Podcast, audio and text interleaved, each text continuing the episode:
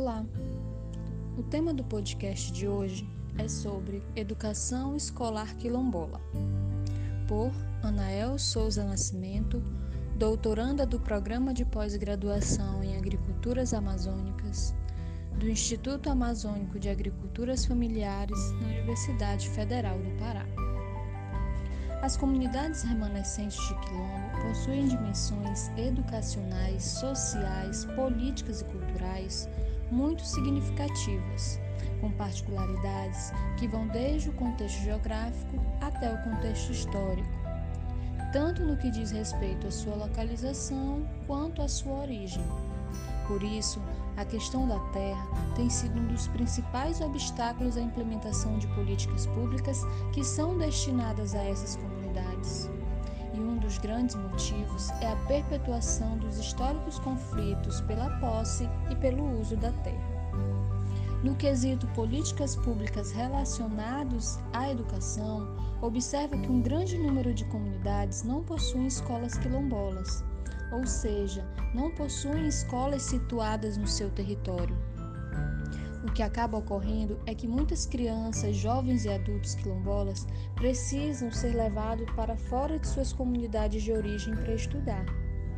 Observa-se ainda que as unidades educacionais estão longe das suas residências, o acesso é mais dificultado, os meios de transportes muitas vezes são insuficientes e inadequados, e o currículo das escolas, tanto dentro da comunidade quanto fora, está longe de apresentar uma realidade histórica e cultural destes alunos e alunas.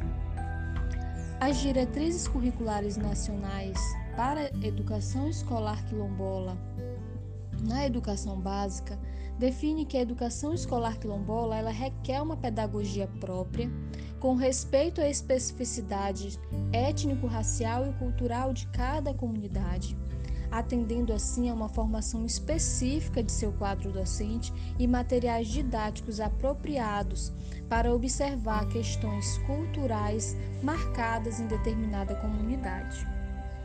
A Base Nacional Comum e os princípios que orientam a educação básica brasileira deve ser oferecida nas escolas quilombolas e nas escolas que recebem alunos quilombolas que vão estudar em escolas fora das comunidades. É importante destacar ainda que as diretrizes curriculares nacionais elas representam uma vitória dos movimentos sociais. Embora ainda precise se avançar muito, a educação escolar quilombola ela é uma vitória do movimento quilombola.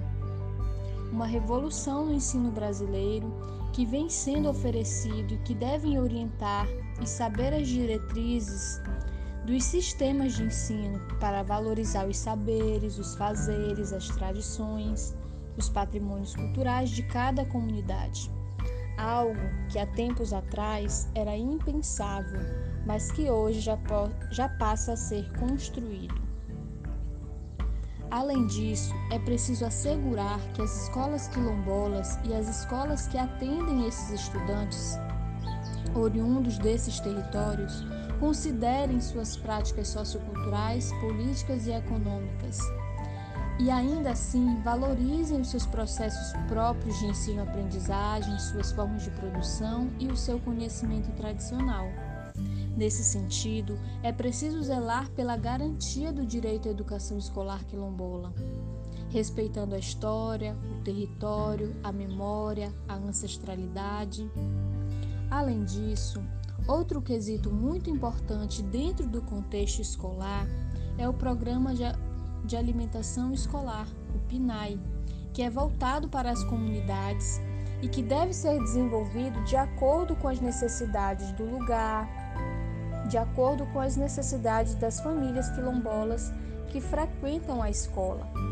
É um programa institucional de alimentação que tem que ser voltado às suas especificidades socioculturais e aos seus hábitos alimentares.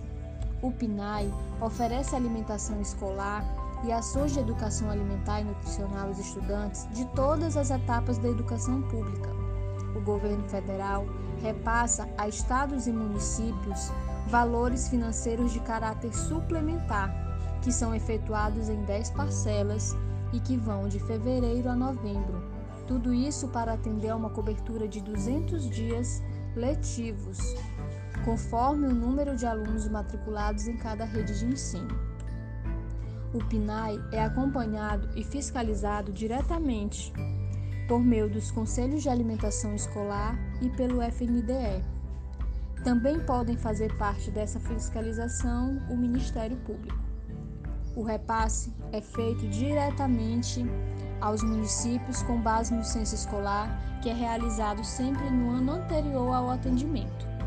É importante observar que o cardápio escolar deve ser elaborado por um nutricionista, respeitando os hábitos alimentares locais e culturais e atendendo também às necessidades nutricionais, conforme percentuais mínimos estabelecidos no artigo 14 da Resolução número 26 de 2003.